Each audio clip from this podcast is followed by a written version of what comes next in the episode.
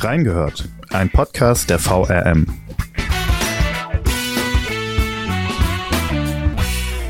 Die Salzbachtalbrücke wird eröffnet. Für viele Pendler bedeutet das endlich keine ewig weiten Umwege mehr. Aber warum dauerten die Bauarbeiten deutlich länger als ursprünglich geplant und fließt der Verkehr jetzt endlich wieder reibungslos über das Mühltal? Wir haben reingehört. Gute und herzlich willkommen zur 188. Folge von Reingehört. Mein Name ist Benedikt Palm und Leute, es ist endlich soweit. Nach vielen Verzögerungen wird die Salzbachtalbrücke wieder für den Verkehr geöffnet. Auch wenn es erstmal nur der südliche Teil ist. Und die Person, die das ganze Brückendilemma nicht nur in der Zeitung stets begleitet hat, sondern die beim Brückenfest am 16.12., also am kommenden Samstag, auch live berichten wird, die ist heute bei mir und sitzt ganz bequem auf dem Barhocker gegenüber. Herzlich willkommen, André Domes. Ja, gute, hallo. André, ich rede hier von einem Brückenfest, das bald stattfinden wird am Samstag, ich habe es gesagt.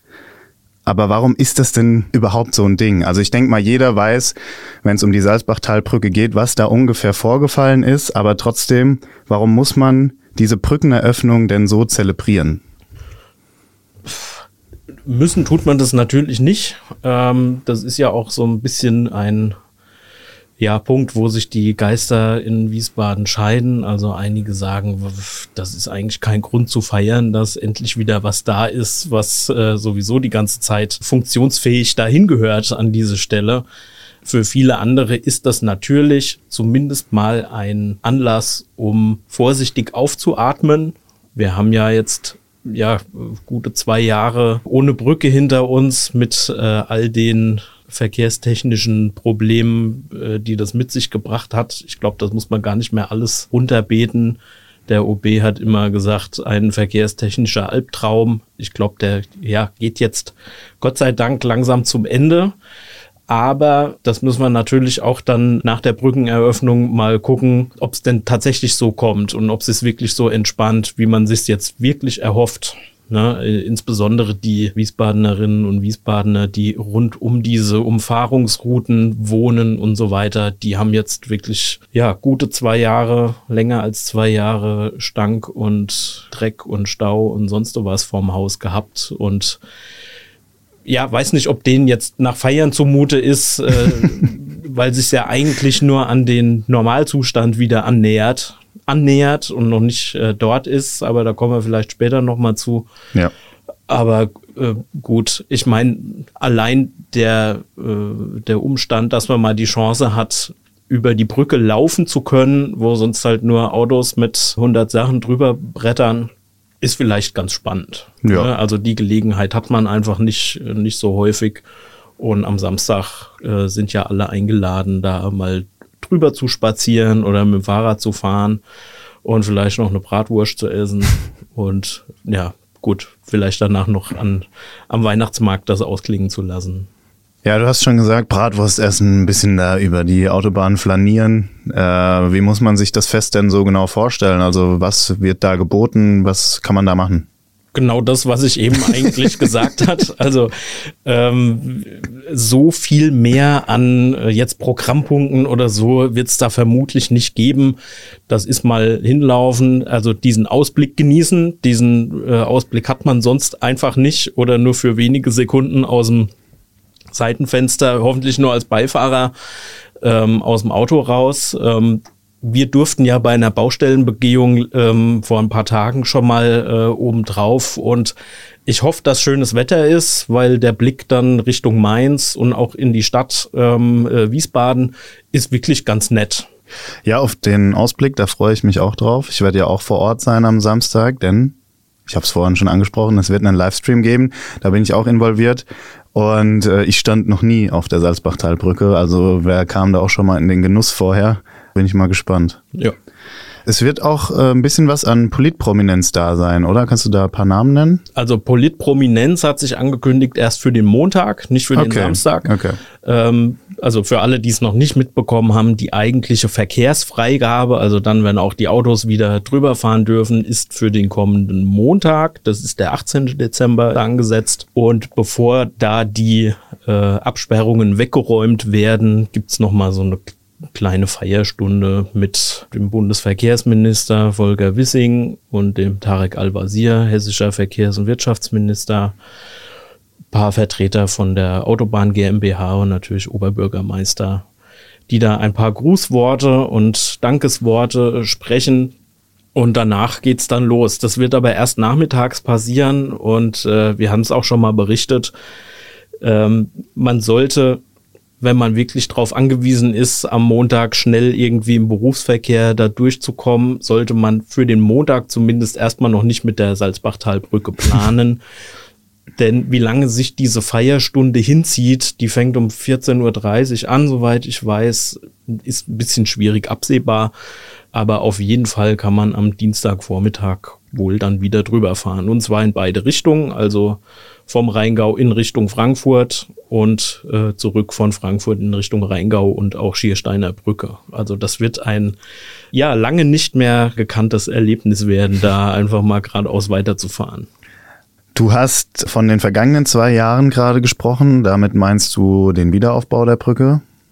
Aber das Ganze zieht sich ja auch schon ein bisschen länger hin. Wie lange ist denn die Salzbach-Talbrücke jetzt in Wiesbaden und Umgebung schon Thema?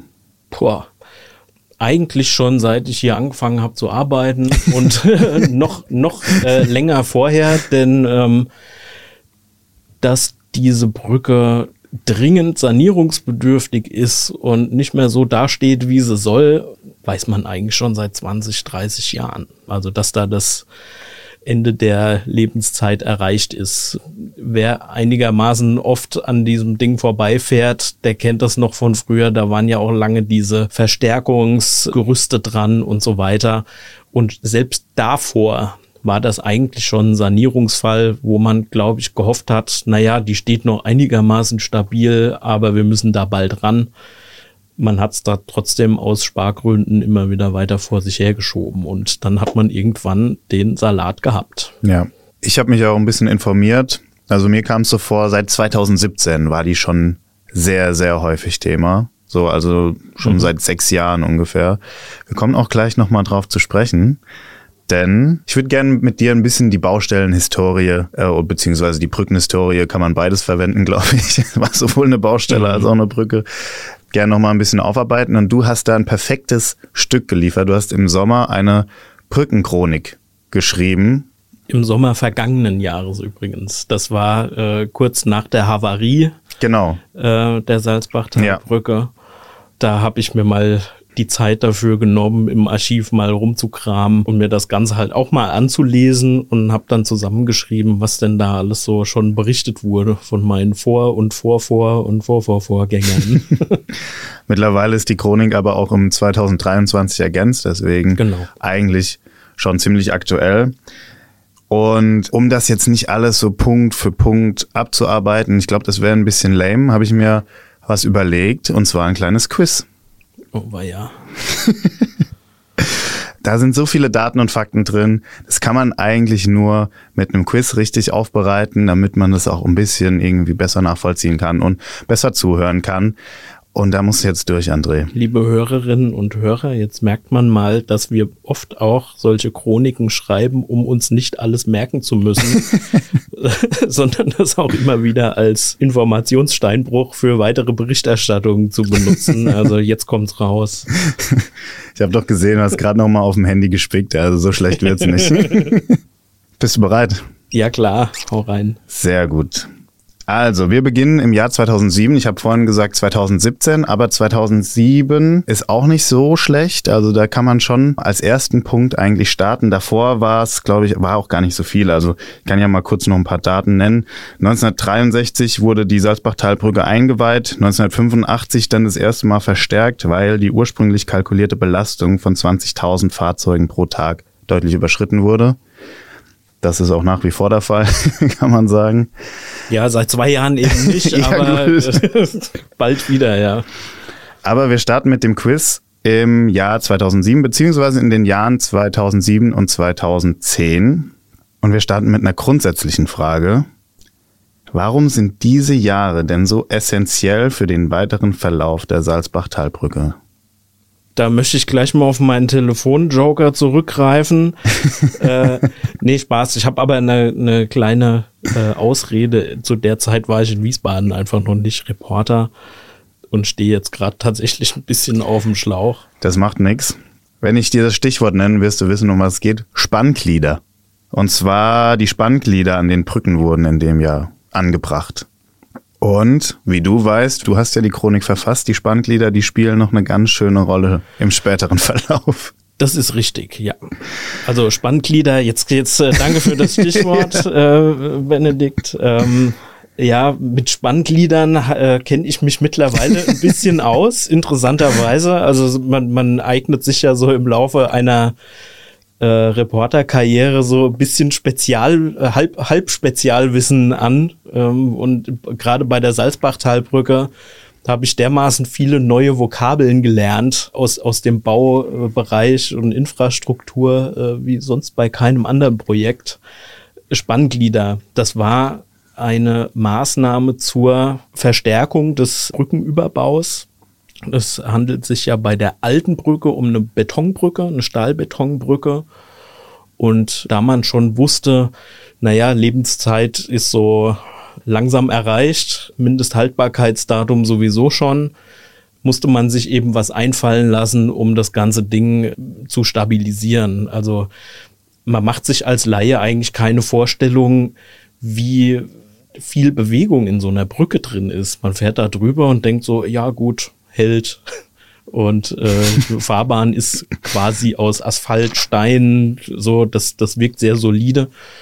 Aber ich habe jetzt auch erst gelernt, wie viel Bewegung und ja, Verbindungsmomente und so weiter in so einer Brücke drin ist. Und äh, um dem Ganzen Stabilität zu geben, jetzt habe ich ein bisschen ausgeholt, Passt ähm, werden praktisch Stahlseile in diesen Überbau reingezogen das sind dann Seile, die gehen von links nach rechts zu den beiden Brückenlagern, also den Endstückern der Brücke, sind da sehr, sehr fest im Boden verankert und die werden dann auf Spannung gebracht. Und wie jeder weiß von so einer Perlenkette, wenn man da Spannung drauf gibt, dann äh, wird das Ganze eben deutlich stabiler und hängt nicht mehr durch und so weiter. Das war diese Verstärkungsmaßnahme, die dann irgendwann zu einem Riesenproblem wurde. Aber ich glaube, also ich kenne deine Fragen nicht, äh, aber Das ist vielleicht so. ist das, das ist auch gut so. äh, aber das kommt dann Kommt wahrscheinlich noch, kommt noch. Aber wer sich mal solche Spannglieder anschauen will, äh, ich habe euch diese Chronik, die André verfasst hat, in den Shownotes verlinkt und da gibt's ein Bild von diesen Oschis. Also die haben einen ganz schönen Durchmesser. Das ist schon so, keine Ahnung, fast 10 Zentimeter würde ich sagen. Das ist armdick, würde ich sagen. Armdick, Und ja. da sind einige. Also das Ja. ist jetzt nicht nur ein, eins von diesen äh, Stahlseilen, sondern das sind eine ganze Menge. ja. Die hat man von außen kaum gesehen. Da musste man schon wissen, wo die ungefähr langlaufen. Ein paar waren auch ganz verdeckt, weil die in so einer Hohlkasten-Geschichte drin äh, verlegt wurden. Aber man kann sich schon vorstellen, dass das zur Stabilisierung beiträgt. Ja, Ähm, auf jeden Fall.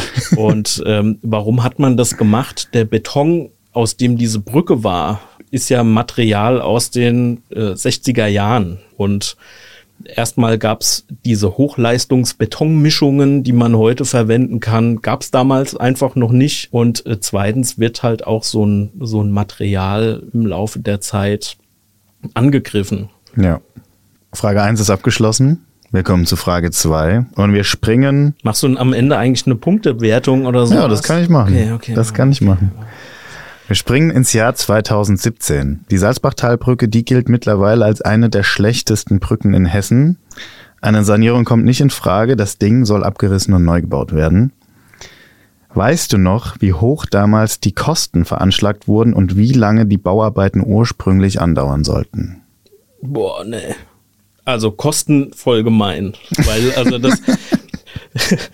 äh, ich weiß nur, es war viel, viel weniger, als es jetzt war, aber ich glaube, da muss man kein Fachmann sein, um so eine, um so eine Antwort rauszuzaubern. Und bei dem, bei dem Fertigstellungstermin müsste ich raten und würde raten 2022. Perfekt. Ja, das Yeah. stimmt. Kriegst du den vollen Punkt. Kosten waren übrigens 35 Millionen anfangs. Ja, lächerlich. Äh, und wir reden da übrigens von beiden Brückenteilen.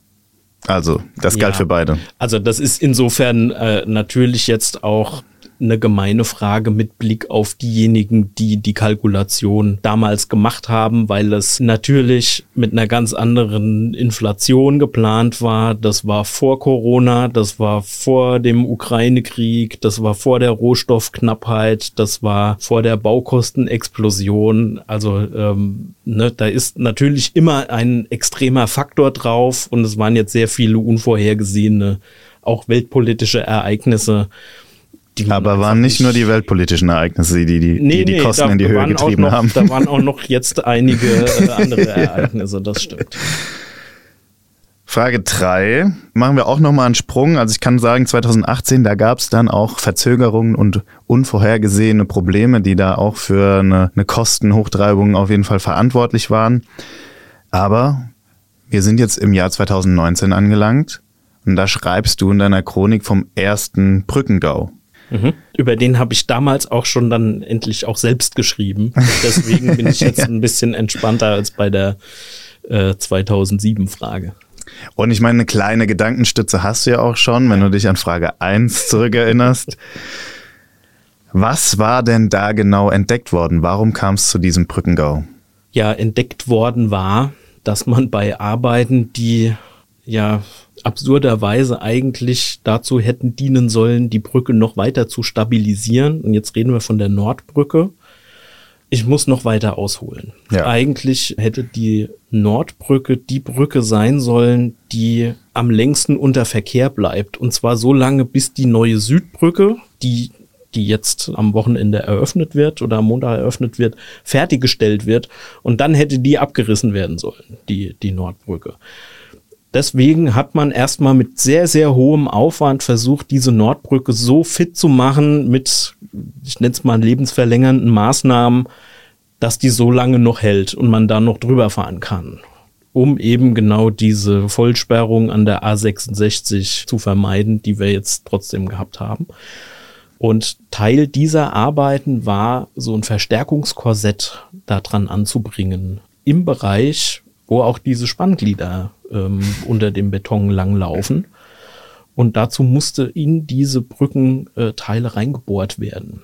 Und da ist was schiefgegangen. Was wurde da angebohrt? Äh, da wurden genau die Spannglieder eben äh, angebohrt. Das, und man kann sich natürlich vorstellen, ähm, dass das ein bisschen blöd ist, wenn ausgerechnet das Bauteil, äh, was man zur Verstärkung der Brücke eingebaut hat vor äh, zehn Jahre früher, dann angebohrt wird. Also es ist einfach unkalkulierbar, wie groß diese Tragfähigkeitsbeeinträchtigung, geile Vokabel, geworden ist. Also es war eine, das wurde dann auch noch, verschärfen kam das hinzu, es wurde erst offensichtlich, als man die Arbeit dieser Fachfirma überprüft hat. Und ja, dann hat man einfach erstmal das Ding komplett zugemacht. Hat dann versucht, nochmal die Südbrücke zu aktivieren. Ich glaube, das ging sogar noch mal kurzzeitig, dass man da einspurig in ganz langsam drüber fahren konnte, bis man Klarheit hatte, ob es mit der Nordbrücke weitergehen kann oder nicht.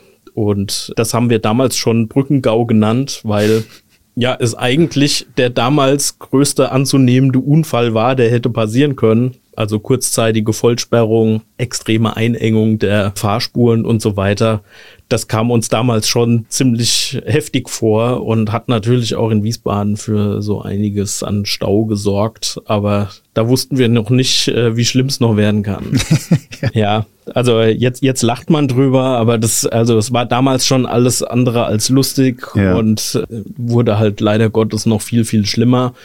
Es hat wirklich viel, viel Arbeit gekostet, da die Baufachleute zu gucken, tut's die Brücke noch, tut sie es nicht, können wir damit mit dem bisherigen Plan weiterarbeiten, können wir die Südbrücke normal abreißen und die Nordbrücke unter Verkehr ähm, behalten. Die Antwort war dann Monate später, ja, können wir, wenn wir noch mehr verstärken. Das haben die dann auch gemacht und haben wirklich sehr, sehr aufwendig unter der Brücke so Korsetts angebracht und so. Kann man alles auch nochmal in dieser Chronik nachlesen. Ähm, müsste ich auch tun, um es jetzt erklären zu können. Das hat natürlich auch einen Haufen Geld gekostet. Ja. Ähm, man, das Land Hessen als äh, damals Bauherr, mittlerweile ist es ja der Bund, hat auch natürlich geguckt, ob sie dann von der Baufirma, die den Schaden verursacht hat, irgendwie Geld zurückbekommt. Und äh, das ist, glaube ich, immer noch Gegenstand von äh, okay. Gerichtsverfahren und so weiter. Das dauert sehr, sehr lange, weil ja auch erst später die eigentliche Schadenssumme ermittelt werden kann. Ne? Also was, äh, ja. was ist denn da der Schaden? Das ist ja nicht nur, keine Ahnung, ihr müsst mir fünf Spannglieder bezahlen oder so. Das ist ja auch ein bisschen volkswirtschaftlicher Schaden und so weiter, der natürlich nicht bezahlt wird. Ja. Kommen wir zum zweiten Supergau, beziehungsweise kommen wir zum zweiten Brückengau. Das ist dann jetzt Frage 4 und der folgt zwei Jahre später. Von der Salzbachtalbrücke fallen Betonteile auf die darunter liegende B263. André, weißt du noch, an welchem Tag das war? Grob. Also ich weiß, es war ein Freitag im Juni und ich sag jetzt 21. Nee, aber Oder 18. 18. Ja, perfekt. Ja. Äh, Gedankenstütze war, am 18. Dezember wird ja auch die Brücke wieder eröffnet. Also 18. Ah, ja. und 18. Ich weiß gar nicht, ob die Autobahn GmbH genau das äh, den Termin so, so rausgesucht hat, damit äh, der Volker Wissing irgendwie eine schöne äh, pun-intended Brücke schlagen kann, rhetorisch. Aber genau, es war freitags nachmittags an diesem 18. Es war furchtbar heißer Sommertag. Und eigentlich schildern müsste das Ganze jetzt die äh, meine Kollegin Sina Schreiner, weil sie hat den äh, die Samstagsbereitschaft gehabt oh yeah. und an diesem Wochenende richtig Spaß gehabt, ne, weil das halt äh, ja am Wochenende dann diese Vollsperrung aus Sicherheitsgründen ähm, vollzogen wurde oder verhängt wurde. Aber das war schon ja eine krasse Geschichte einfach. Ja. Also da muss man wirklich auch von Glück sagen, dass da niemand verletzt wurde, dass äh, Bauarbeiter, die das gesehen haben, sehr, sehr schnell und sehr, sehr gut reagiert haben und auch die Polizei und Feuerwehr und so weiter nicht lange gefackelt haben, sondern gesagt haben, so Brücke zu. Ja. Blöderweise ist das halt an der Nordbrücke passiert, also da, wo der Verkehr ja. drüber gelaufen ja. ist. Also eigentlich diese Brücke, über, über, die man noch hätte zwei Jahre fahren müssen, bis die Südbrücke abgerissen und neu gebaut gewesen wäre. Und da war es dann eben vorbei. Ja. Und du hast von dem Tag in der Redaktion berichtet, da muss ein bisschen der Baum gebrannt haben. Kannst du da noch ein paar Einblicke liefern, vielleicht auch in das ganze Wochenende, weil es begann ja, wie wir gesagt haben, freitags und dann. Ja, das war, also freitags haben wir es dann noch geschafft, zumindest eine Meldung über die Brückensperrung ähm, rauszubringen. Einfach mit aktueller Meldung, so jetzt ist wieder dicht. Aber an dem Wochenende selbst ist die meiste Arbeit eigentlich umsonst, weil man versucht, möglichst viele Informationen zu bekommen und bekommt sie eben nicht, weil es Wochenende ist. Ja. Trotzdem äh, haben wir noch einiges hinbekommen. Man muss ja auch noch dazu sagen, es war dann nicht nur die Fahrt über die Brücke nicht mehr möglich, sondern auch alles, was unten durchführt. Und die Salzbachtalbrücke ist da an einem Knotenpunkt sondergleichen, was äh, die Stadt Wiesbaden zumindest angeht. Ähm, die führt über die Hauptbahntrasse zum Hauptbahnhof. Da fahren drei S-Bahn-Linien unten drunter durch, Regionalbahnen aus dem Rheingau und, und so weiter und so fort. Plus die A671. Du hast jetzt gerade die Bundesstraßenzahl Zahl genannt. Äh, das ist eigentlich die gleiche Straße, die ist halt ein Hauptzubringer in die Wiesbadener Innenstadt. All das war komplett dicht, weil man nicht wusste, bleibt diese Brücke stehen oder nicht. Und es hat dann wirklich Monate gedauert, bis die, äh, das ganze Bauwerk so gesichert war, dass man zumindest hat drunter durchfahren können. Folge ist auf jeden Fall gewesen, Brücke wird komplett gesperrt, Brücke wird gesprengt und ist natürlich eine Riesenkatastrophe gewesen für den Verkehr in Wiesbaden und Region. Und das jetzt auch andauernd, also quasi bis 2023 jetzt. Ja, ich muss noch eine Sache äh, von der vorherigen Antwort korrigieren. Man durfte natürlich gar nicht mehr drunter durchfahren, aber man konnte außen rumfahren.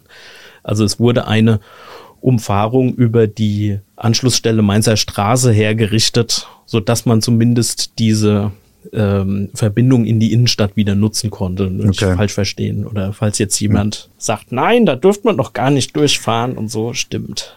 Am 6. November des gleichen Jahres kommt es dann zur Sprengung und im Folgejahr, also wir sind jetzt mittlerweile im Jahr 2022, beginnt der Wiederaufbau der Brücke.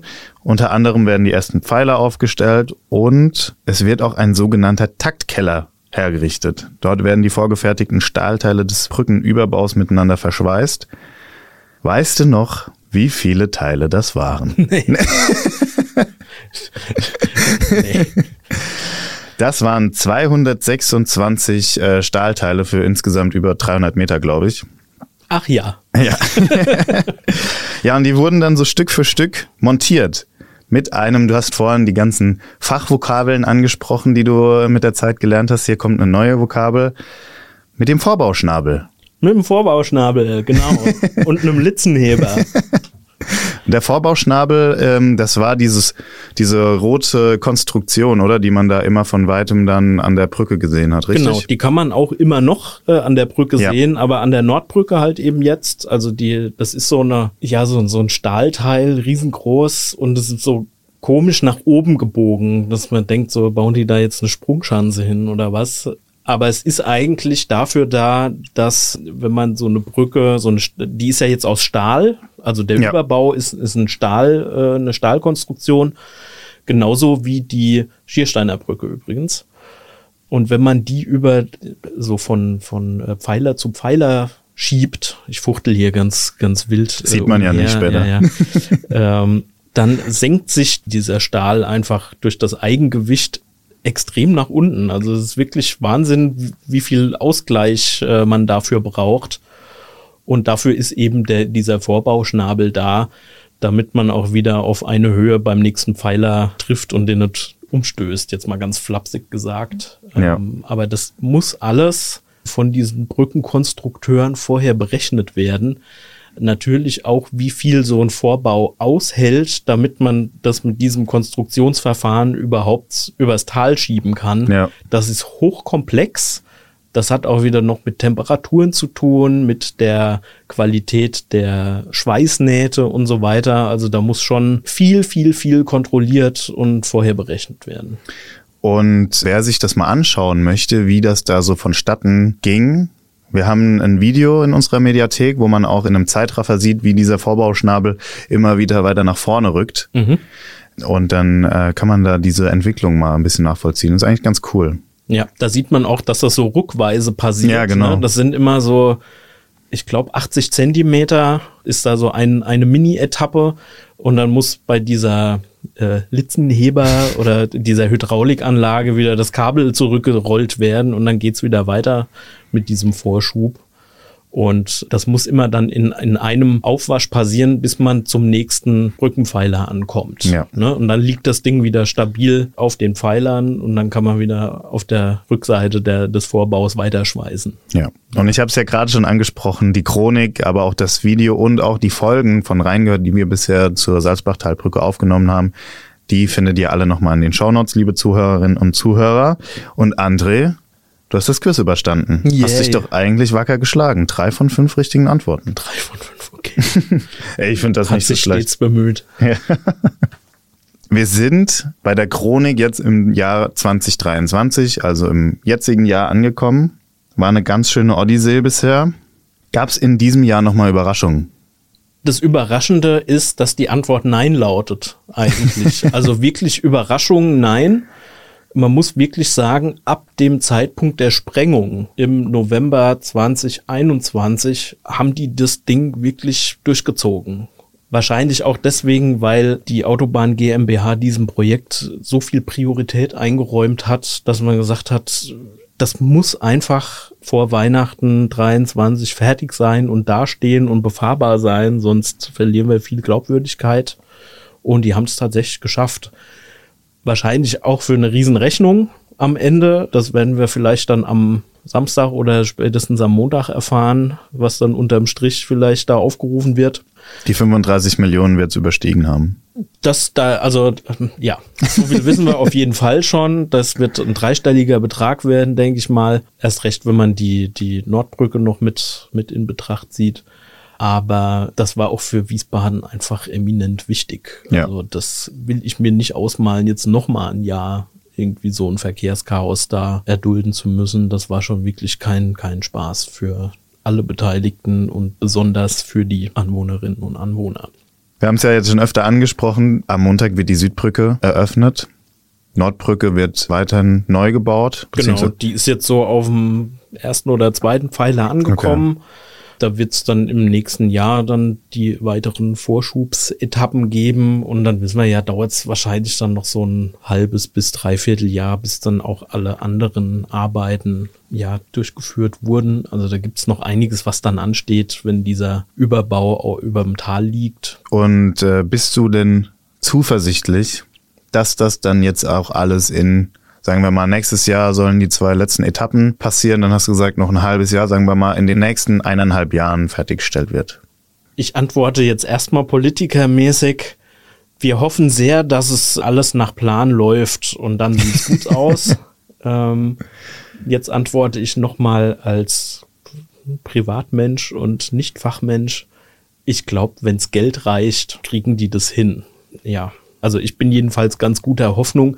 So oder so hoffe ich jetzt aber erstmal, dass Wiesbaden mit der Eröffnung der Südbrücke aus dem Gröbsten raus ist. Ja. Einfach weil man da jetzt ja wieder auf zwei Spuren in jede Richtung drüber fahren kann und nicht sich Sattelschlepper und Pendler von Gott weiß woher durch die Wiesbadener Stadtstraßen quälen müssen. Ja. Das ist das, was ähm, dieses Chaos verursacht hat und das ist allen nur zu wünschen. Perfektes Schlusswort. Denn wir sind am Ende unserer heutigen Folge angekommen, liebe Zuhörerinnen und Zuhörer. André, danke, dass du nochmal die Chronik der Salzbachtalbrücke hier mit mir rekapituliert hast und vor allem, dass du bei meinem kleinen Quiz mitgemacht hast. Ich fand es wirklich mega informativ tatsächlich. Drei von fünf, drei plus, würde ich sagen. Ja, zwei minus. okay, danke. Und auch eure Meinung ist gefragt, liebe Hörerinnen und Hörer. Schickt uns gerne Anregungen oder Themenvorschläge per Mail an audio.vrm.de oder kommentiert einfach unsere Social Media Posts. Und ansonsten hören wir uns bei der nächsten Folge wieder. Bis dahin. Ciao. Tschö.